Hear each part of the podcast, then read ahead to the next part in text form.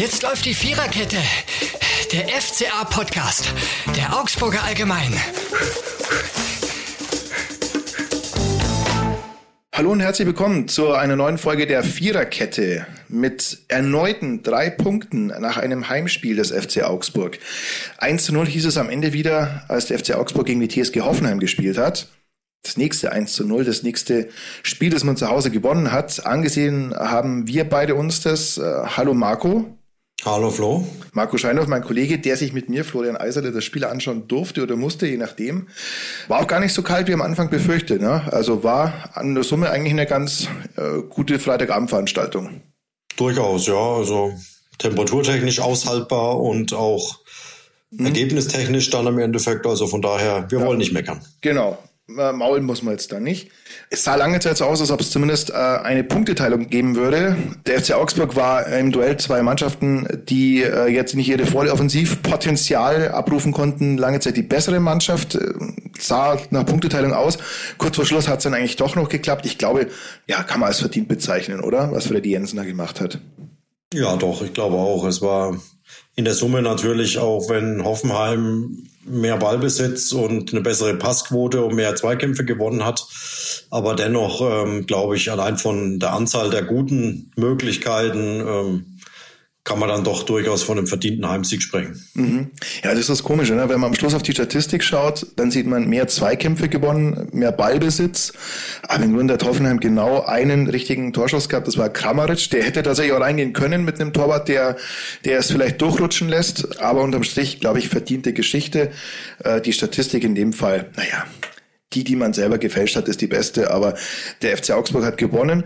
Und Ganz wichtig, es ist das sechste Spiel in Folge an einem Freitagabend, das man gewonnen hat. Also der FC Augsburg hat da seine persönliche Champions League entdeckt, wie uns ja Rafał Gikiewicz nachher erzählt hat, nach Spielende, wo er gesagt hat, er will wahrscheinlich nicht mehr so oft am Mittwoch oder unter der Woche spielen. Deswegen äh, Flutlicht an, abends, man kann vorher noch, was hat er gemeint, man kann vorher noch entspannt Netflix gucken oder Schach spielen. Ja, was war das?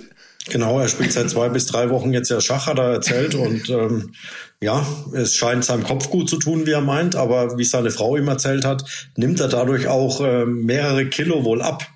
Also das ist, ich weiß nicht, ob er dann während des Schachspiels auch irgendwie um den Tisch rennt oder was er da tut.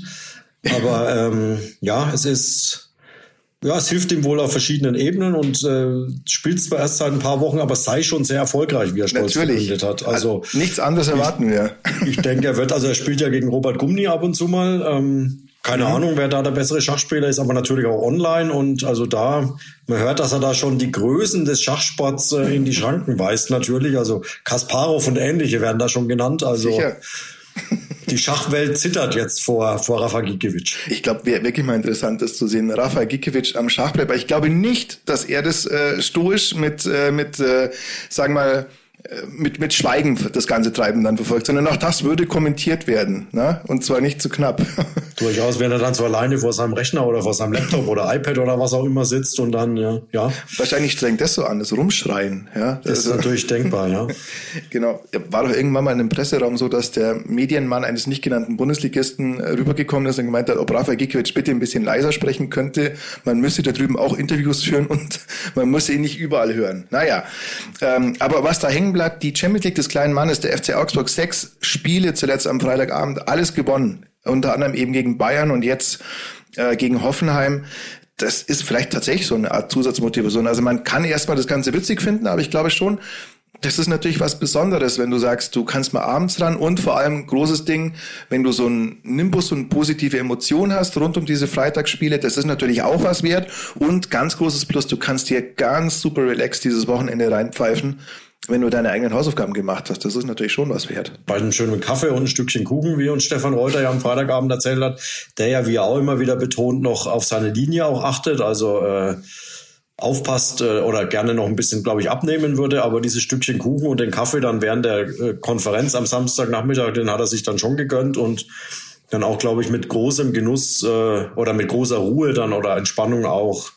die, die weiteren Spiele verfolgt. Und ja, Mhm. Hätte natürlich auch alles ein bisschen anders kommen können. Wenn dieses Tor nicht fällt, weiß ich nicht, ob so viel Entspannung danach nach dem Spiel mhm. geherrscht hätte oder ob da nicht äh, die Aufregung um Schiedsrichter Patrick Ittrich äh, mhm. größer gewesen wäre. Allerdings, Patrick Ittrich hat es ja richtig gesagt im Interview mit uns nach dem Mixzone. Übrigens auch, muss man sagen, äh, Respekt an Herrn Ittrich, sollte er das hören oder ihm zugebracht werden, ist natürlich auch immer gut, wenn ein Schiedsrichter sich gerade nach so äh, schwierigen Situationen schon auch stellt. Jetzt kann man sagen, geht jetzt auch leicht, weil der Ärger der FC Augsburg Verantwortlichen ist ja größtenteils verflogen. Dadurch, dass das Tor noch reingegangen ist, hat Ittrich ja auch gesagt, es gibt keinen Ärger mehr, Augsburg hat ja gewonnen, alles gut. Stimmt ja generell auch.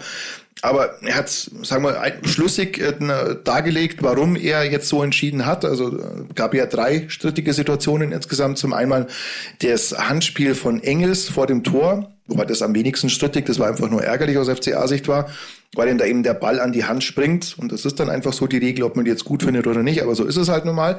Weil in der Folge eben direkt ein Tor erzielt wurde. Ich genau. glaube, das war in dem Moment entscheidend. Jetzt Handspiel in einer anderen Phase vielleicht wäre es nicht unbedingt gepfiffen worden, wenn es einfach im Mittelfeld passiert und das Spiel dann weitergeht.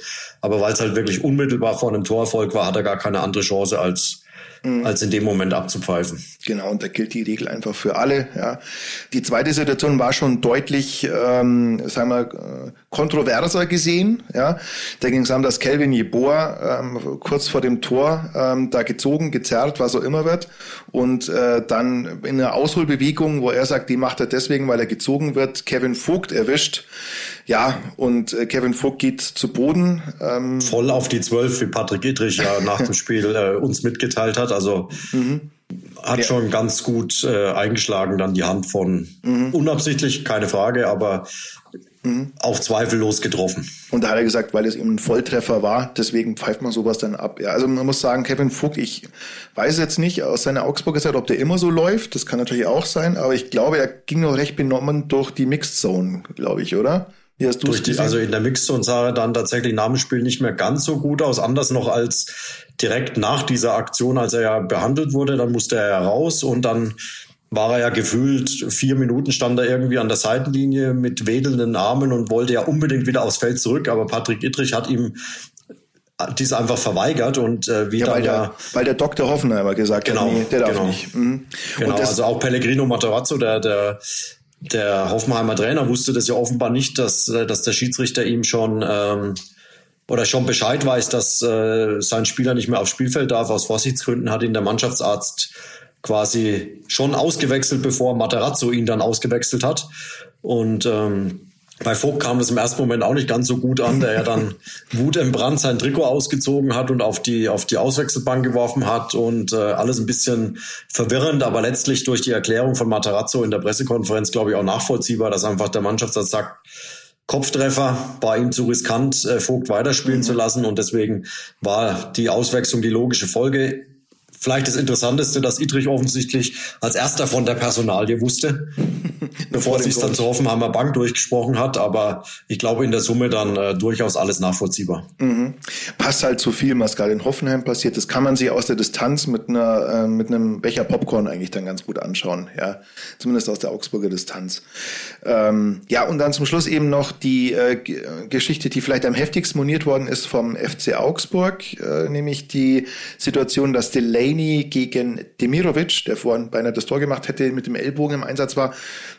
Da wurde jetzt von vieler Seite gesagt, das sei ja ähnlich wie Jeboa auf der anderen Seite, das abgepfiffen worden ist. Ich sehe es jetzt ehrlich gesagt nicht ganz so, dass es, also es war jetzt nicht so, nicht so intens, wie man dann äh, mit Ittrich sprechen würde. Ähm, ich, ja, ich glaube, das reicht dann tatsächlich einfach nicht für einen Elfmeter. Ne? Also ich finde eher sogar noch das von Jeboa, wenn man über was diskutiert, dann eher noch, ob man das von Jeboa richtig abpfeifen muss. Aber auch Ittrich finde ich einigermaßen stringent das Ganze dargelegt, wo er gesagt hat, ja, es ist einfach die Intensität, die dazu führt, dass du in dem Moment sagst, das geht hier nicht weiter. Aber die Frage ist halt, ob tatsächlich dann, weil der Videoschiedsrichter ja eingegriffen hat und ihn aufmerksam gemacht hat, er sich ja dann auch nochmal angeguckt hat am, am Spielfeldrand, ob das tatsächlich so eine klare Fehlentscheidung war. Ich glaube, das ist vielleicht der einzige, wo man drüber diskutieren kann. Wenn man es dann sieht und Idrich sich es nochmal anguckt, dann muss er vermutlich zu der Entscheidung kommen, dieses Tor dann von Demirovic abzuerkennen. Und äh, ja, mhm. ja, von daher, aber ich glaube, es lässt sich aus Augsburger Sicht alles jetzt ganz entspannt natürlich betrachten nach dem Sieg. Allerdings, äh, wenn das Tor nicht gefallen wäre, glaube ich, dass wir anders äh, jetzt ja. reden würden. Ja, ja, allerdings. Also fand ich auch interessant, Stefan Reuter wurde ja die Frage gestellt, ja, was wäre denn gewesen, wenn es jetzt nicht so gegangen wäre und das wäre am Schluss nur Null ausgegangen. Da sagt er, ja, Dann wäre 0-0 auch okay gewesen. Ja, also inhaltlich da richtig. Da muss man auch mal einen Punkt mitnehmen genau, in so einer Situation. Auch, ja, da, da Lässt oh. sich so natürlich recht einfach sagen, klar. Ja. ja ich glaube, wenn es wirklich so dazu gekommen wäre, aber mhm. ist alles hypothetisch. hypothetisch. Ist hypothetisch, genau.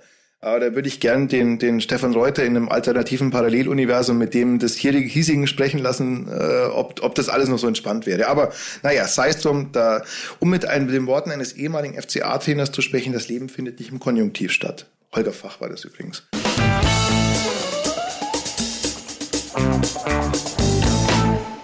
Und damit kommen wir auch schon zur ersten Kategorie die anschließt gewissermaßen an die Champions League des kleinen Mannes, die der FC Augsburg für sich entdeckt hat. Champion Sounds von Casper und Materia. Wie ein Champion! Cass, wie ein Champion!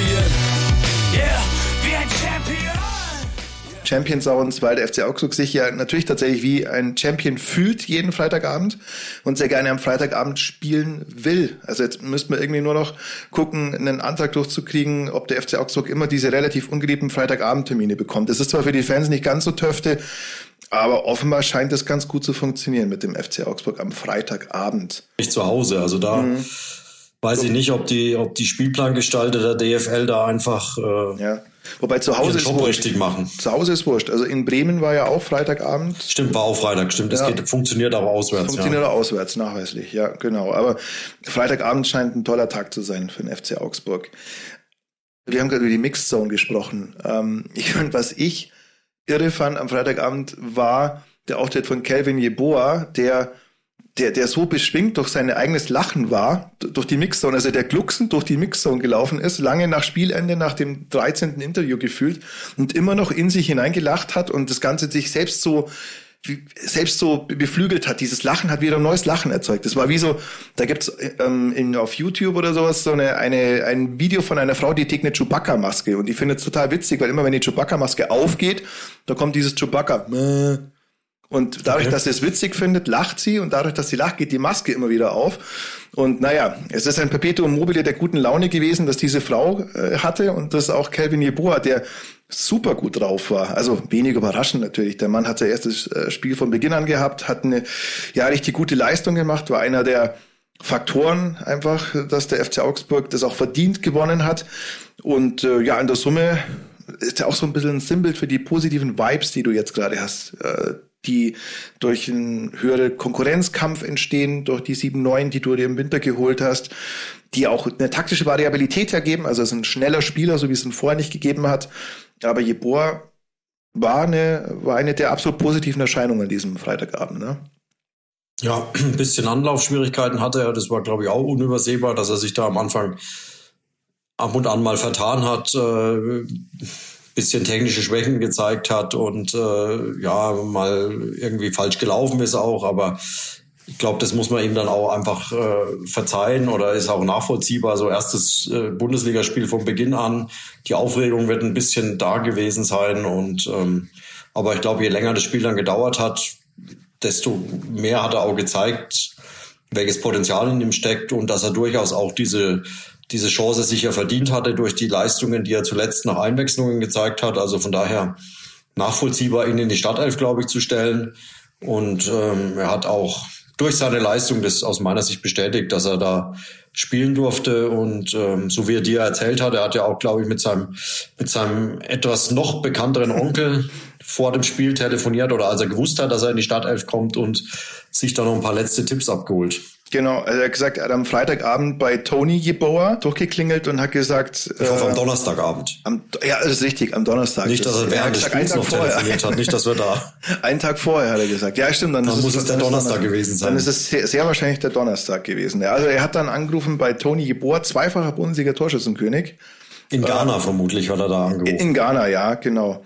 Und hat gesagt, Uncle Tony, ich bin in der Startelf. Und Tony hat ihm gesagt, auf was es ankommt nämlich wahrscheinlich cool bleiben. Also, ähm, ja, cool nee, bleiben, Tore schießen. Cool bleiben, Tore schießen. Äh, Punkt eins hat er geschafft, Punkt zwei kommt noch, aber nee, das, das, also er meint, dadurch, dass äh, natürlich Toni Bohr einen großen Erfahrungsschatz hat, das hilft, ähm, dass man sagt, einfach gut, gut weitermachen, cool bleiben.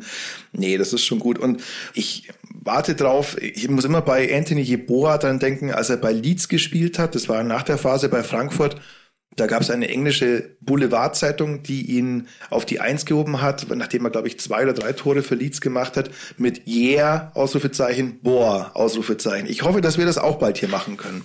Tja. Sowohl im Podcast als auch, als auch in, äh, vielleicht bringen wir das in die Printausgabe durch, man weiß es nicht. Ja. Wir probieren's. Ja.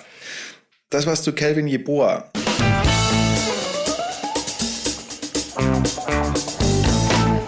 Kommen zur zweiten Kategorie, der Mann des Spiels. Und da ist es nicht ganz so einfach. Also wen man da nehmen könnte. Also Jeboa wäre ein möglicher Kandidat. Andere Kandidaten wären Renato Vega, der ja mit zunehmender Dauer immer mehr überzeugt hat. Eigentlich ja defensiver Mittelfeldspieler. Jetzt Linksverteidiger seit neuestem. Die Frage ist, wie lange noch, wenn Jako wieder fit ist, aber es auf der Linksverteidigerposition richtig gut gemacht hat, auch nach, finde ich, ja, Anlaufschwierigkeiten und er hat einmal auch einen Pass gespielt, der ging von links außen nach rechts außen in Seiten aus. Da haben wir gedacht, um, hm, mal gucken, aber das sind die Anlaufschwierigkeiten, die du vielleicht hast als 19-Jähriger. Ähm, 69 Prozent gewonnene Zweikämpfe. Wir haben uns aber nicht für Renato Vega entschieden sondern? Nein, wäre sicherlich keine schlechte Wahl gewesen. Und äh, ich fand da noch ganz kurz zu ihm noch einen Satz auch von Enrico Maaßen ganz interessant, der gemeint hat, vielleicht ist es für so einen jungen Spieler, wie ja Welger nachweislich ist, äh, sogar einfacher auf der Außenbahn sich erstmal in der Bundesliga zu etablieren, als gleich im Zentrum, wo er eigentlich seine, sein Stammplatz wäre weil ich denke, auf Außen äh, ist es doch ein bisschen ruhiger, das ganze Spielgeschehen. Du bist nicht so mitten im Zentrum, du bist nicht ständig gefordert. Also vielleicht ist es wirklich gar nicht so schlecht für einen jungen Spieler auf Außen zu beginnen mhm. und dann irgendwann, so wie am Ende, kurz vor seiner Auswechslung, als Iago ja reinkam und er dann erstmal ins Zentrum ein bisschen noch gewechselt ist, äh, Vega, bevor er dann ausgewechselt wurde. Also Vielleicht ist diese Taktik von Enno Maaßen da so gar nicht so schlecht, die ganz kurz auf Außen. Weißt du, an wen ich da denken musste bei der Aussage? An Arne Engels. Weil Arne Engels ist rechts außen, ist ein 19-Jähriger, der sein erstes Bundesligaspiel gemacht hat und er hat eben nicht auf Außen gestartet, sondern in der Zentrale. War natürlich auch der Personalsituation geschuldet. Und jetzt hast du einen Spieler, der von innen nach außen gezogen wird mit, ja, das bedeutet ja nicht, dass er, dass, dass er sich widerspricht. Das möchte ich natürlich jetzt ja auch sagen. Aber es ist interessant, weil Arne Engels, das wertet natürlich auch die Leistung von Arne Engels nochmal auf diese Aussage, wenn man es umdreht. Ne? Dass du sagst, dass jemand, der eigentlich auf der Außenbahn zu Hause ist, aber gleich so eine zentrale, im wahrsten Sinne des Wortes, Position spielen musste. Aber gut, ich habe dich unterbrochen. Es tut mir leid. Renato Vega, ja? Nicht schlimm. Wir sind mit Renato Vega jetzt auch fertig. Ich glaube, jetzt kommen wir wirklich zum Spieler des Spiels. Mhm. Und das ist aus mehreren Gründen dann äh, Frederik Jensen geworden. Zum einen hat er ja dieses, äh, den Ball dann noch über die Linie gedrückt, was jetzt vielleicht nicht die schwerste Aufgabe in seinem Fußballerleben war. Aber zum anderen hat er uns ja auch alle überrascht mit seiner neuen Frisur.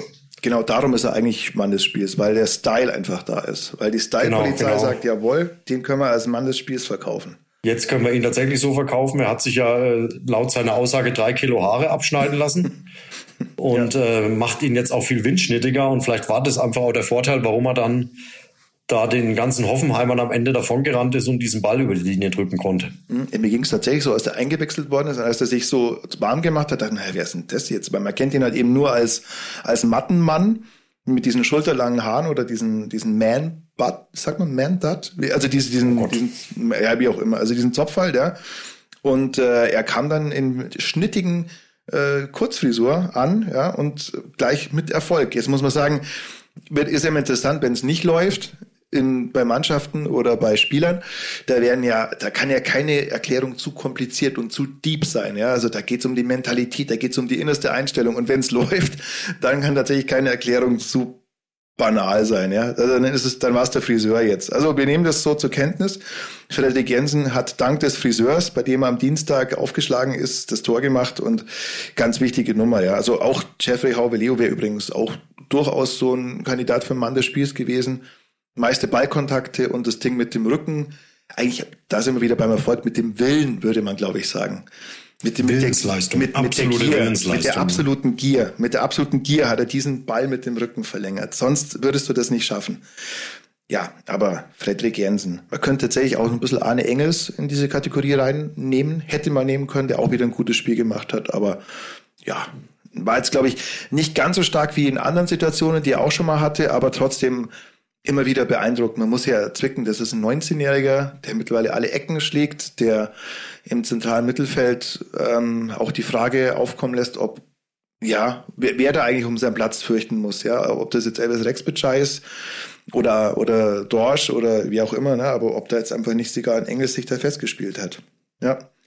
Rex Bitschei, äh, da haben wir noch ein, äh, ein Update. Was ist da eigentlich Phase? Der wurde ja am, am Freitag ausgewechselt, offensichtlich mit Wadenproblemen, wurde jetzt untersucht. Äh, am, also am Samstag war dann ja das Nachspieltraining sozusagen.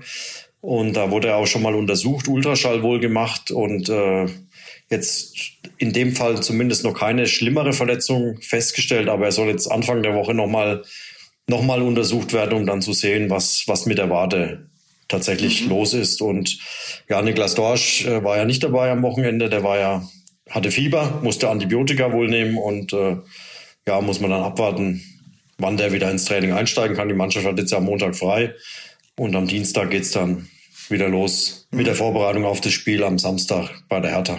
Oh, hallo. Das wird aber mal wichtig werden das Spiel bei der Hertha. Da sollte man das jetzt fortsetzen, was man gegen Hoffenheim geschafft hat, nämlich mal endlich nicht einen Gegner, der gerade knietief in der Krise, wenn nicht sogar tiefer steckt, aufzubauen, sondern den halt mal wirklich auch noch weiter nach unten zu drücken und bitte auch nicht härter, wie es zuletzt einfach schon, glaube zweimal in Folge so war, dass man die Härte aufbaut mit wirklich ja eher unter stark unterdurchschnittlichen Leistungen. Ich hoffe, das passiert nicht aus Augsburger Sicht. Ja, das wird sich zeigen, ob diese Qualität, also auch gegen Mannschaften unter dem Tabellendrittel zu punkten, ob sich die so fortsetzt. Wir kommen zur dritten und letzten Kategorie, die wir nicht immer, aber oft haben, nämlich Mission Gelb. Äh, wer es nicht weiß, das ein historischer Rekord äh, steht zur Disposition für den FC Augsburg. Die meisten gelben Karten ever, ever, ever ähm, in der Bundesliga-Geschichte. 99 gelbe Karten hat Energie Cottbus 2001, 2002 erhalten. Der FC Augsburg steht nach 21 Spielen bei deren 60. Und muss man sagen, guter Schnitt, da ist man gut dran geblieben. Ist damit im Ghost Race mit Energie Cottbus, die zum selben Zeitpunkt der Saison 01-02 äh, ja diesen Rekord aufgestellt haben, übrigens gleich auf. Also Cottbus hat auch 60 gelbe Karten gehabt. Was im Zuge dieser Kategorie immer interessant ist, sich anzuschauen, ist die Art und Weise der gelben Karten. Wir haben einmal eine gelbe Karte vor Engels, das war, glaube ich, ein Foul. Dann haben wir eine mhm. äh, gelbe Karte, da hat äh, der äh, Abwehrchef sich beschwert über das annullierte Tor von Demirovic ist jetzt, ja, ja, also gelbe Karte wegen Meckerns, hm, naja. Und kostet Geld wahrscheinlich. Kostet Geld auch, genau, und äh, wird auch dazu beitragen, dass er früher als sonst gesperrt wäre, auch irgendwie nicht so ganz gut. Und dann müssen wir tatsächlich noch kurz über die gelbe Karte von Mergin Berisha sprechen, die ja auch tatsächlich äh, ärgerlich war vom Zugucken, weil man denkt sich so, jetzt lass gut sein. Nein, jetzt, hör jetzt, hör, nein, hör jetzt auf. Und, und er hat, äh, also zum Verständnis, Mergin Berisha war in einem Zweikampf mit Kevin Vogt. Das war, mhm. als Kevin Vogt noch mitspielen durfte. Und ähm, hat für sich erachtet, dass es jetzt an der Zeit wäre, einen Freistoß zu ziehen. Hat den nicht bekommen doch, den Freistoß hat er bekommen. Also, Entschuldigung, ah, richtig falsch, Entschuldigung. Der hat den Freistoß bekommen, genau, aber was er gefordert hat, war eine gelbe Karte, die hat er nicht bekommen. So, eine gelbe genau. Karte für den Gegner. Mit so einer Hand, äh, die so gedanklicherweise so eine gelbe Karte hält, kennt man die, äh, kennt man die Szene. Und das macht er einmal, das macht er zweimal. Und irgendwann sagt Dietrich, so, Vorschlag angenommen, es gibt jetzt eine gelbe Karte und zwar für dich. Und dann denke ich mir, okay, jetzt geh weg. Wäre ganz gut. es ist nur eine ganze Halbzeit. Und er dreht sich um und dann winkt er ab. Dann dreht er sich um und winkt nochmal ab. Und dann, okay. Es gab schon äh, tatsächlich äh, Schiedsrichter, die haben in der Situation aus 1 und 1 2 gemacht und eine gelb-rote hinterhergeschossen. Macht man nicht oft, wäre auch tatsächlich nicht klug gewesen von Seiten des Schiedsrichters, muss man auch sagen, weil das eine, eine Eskalation gewesen wäre. Ich habe Ittrich nach Spielende auch danach gefragt, ob er das ja, ob er selbige Überlegungen gehabt hat, weil er ein guter Schiedsrichter ist, hat er gesagt, nein, das wäre Kanonen auf Spatzen, hat er recht, aber wir wissen beide, Marco, es gab schon Situationen, da hat eben ein Schiedsrichter sehr wohl da eine gelb-rote Karte gezeigt. Ja. Aber ich glaube auch, dass es so, ähm, so wie es Idrich erklärt hat, glaube ich, schon sinnvoll war in der, in der Summe, ihn da vielleicht nochmal zu ermahnen und äh, ja, Berisha wird wissen, dass er sich da nicht ganz clever angestellt hat oder dass er einfach in solchen Situationen sich vielleicht emotional besser unter Kontrolle künftig haben muss, um sowas zu verhindern, weil er ja doch auch schon relativ viele gelbe Karten in der Saison angesammelt hat und ähm, von daher würde ich sagen, daraus lernen, sowas sich einfach verkneifen. Weil der Freistoßpfiff, äh, glaube ich, war, konnte schon mit zufrieden sein. Ich bin mir nicht ganz sicher, ob da die, die Beurteilung von Idrich richtig war, ob das überhaupt ein Foul von Vogt war weil mhm. sich ja Berisha auch stark an den Kevin Vogt anlehnt und sich immer weiter an ihn anlehnt und irgendwann merkt, dass dieser Kevin Vogt ja gar nicht mehr hinter ihm genau, steht. Genau, genau er ist immer weiter hinter ihm weggegangen, ja. Stimmt. Ja, ja, also mhm. der war dann irgendwann weg und der Berisha war immer noch irgendwie damit beschäftigt, sich da an ihn zu versuchen anzulehnen. Also von daher glaube ich, zusammenfassend äh, kann man cleverer lösen. Gelbe Karte, äh, okay. Mehr war es tatsächlich, glaube ich, jetzt in dieser Szene nicht und ähm, ja, einfach vielleicht fürs nächste Mal lernen und mhm. einfach nicht aktiv auch diese gelbe Karte fordern, weil da sind die Schiedsrichter natürlich auch sensibilisiert. Das äh, macht denen auch keine Freude, wenn jeder Spieler da irgendwie versucht reinzureden, äh, wo und wann und gegen wen und warum sie jetzt da irgendeine Karte ziehen müssen. Deswegen zurückhalten, Freistoßpfiff hinnehmen, mhm. weiterspielen und fertig. Mhm. Mergin Brischer scheint auf alle Fälle ein großer Freund unserer Kategorie Mission Gelb zu sein, denn er hat in 15 Spielen schon sieben gelbe und eine gelb-rote, die aber leider nicht in diese, leider nicht in diese Statistik einfließt. Ne? Also gelb-rote Karten werden nicht gezielt, die interessieren uns nicht, nur die gelben. Ja, aber um auch das kurz von mir zum Abschluss zu bringen, Mergin Berisha, ich habe ja neulich gemeint, ich sehe ihn jetzt noch nicht ganz in der Nationalmannschaft, er ist natürlich aber ein ganz wichtiger Spieler ähm, für den FC Augsburg, ja. Und ähm, dementsprechend ist natürlich jede gelbe Karte, die der zieht, auch eine Schwächung dahingehend, dass er irgendwann dann auch mal wieder eher früher fehlt. Ähm, und das ist schon ein Spieler, der wenn man sich anguckt, wie viele wichtige Tore er gemacht hat, also es sind bislang sechs Tore, vier Vorlagen, aber wie viele wichtige Tore der gemacht hat, natürlich schon ein ganz wichtiger Faktor im Offensivspiel und dementsprechend äh, ist da jede gelbe Karte natürlich auch für FCA-Trainer äh, Enrico Maaßen da ein Ärgernis, weil halt schon viele gelbe Karten durch, ja, durch solche Dinge zu verursachen gewesen sind. Ja, das soll es damit gewesen sein. Nächste Woche in Berlin. Marco, du bist vor Ort. Mhm. Freust dich, ja, auf dein Date mit der Hauptstadt? Genau, mit dem Olympiastadion. Mhm. Mit ja. den zwei Ex-Augsburgern. Mhm. Ja, Richter und Niederlechner. Und Sehr Niederlechner, gespannt. genau, mhm. genau. Ja, und äh, nach Hertha ist es ja so, dass dann durchaus auch noch weitere schlagbare Gegner kommen, nämlich Bremen und Bayern. Da weiß man ja, das sind zwei Siege in der Hinrunde gewesen. Da kann man eigentlich gern wieder die äh, Sechs-Punkte-Konto auffüllen scheint ganz gut zu laufen. Nein, also der Hertha wird natürlich ein ganz wichtiges Spiel werden, um die auch wieder da unten zu halten, die, um die da hinten zu halten.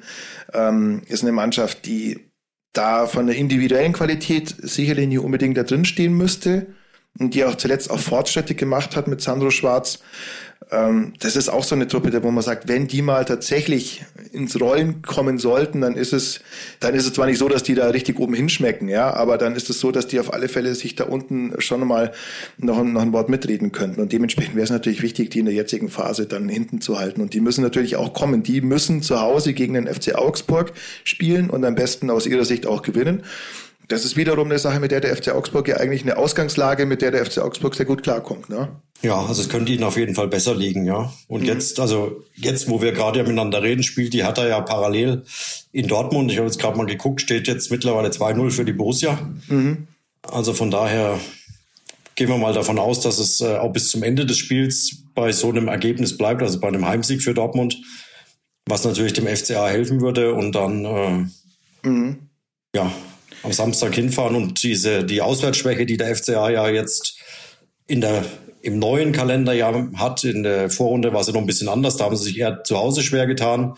Da läuft es ja jetzt gerade richtig gut mit den 3 zu 0, mit den 3 1 zu 0 mhm. Heimsiegen. Mhm. Und jetzt vielleicht auswärts auch mal mhm. nachlegen.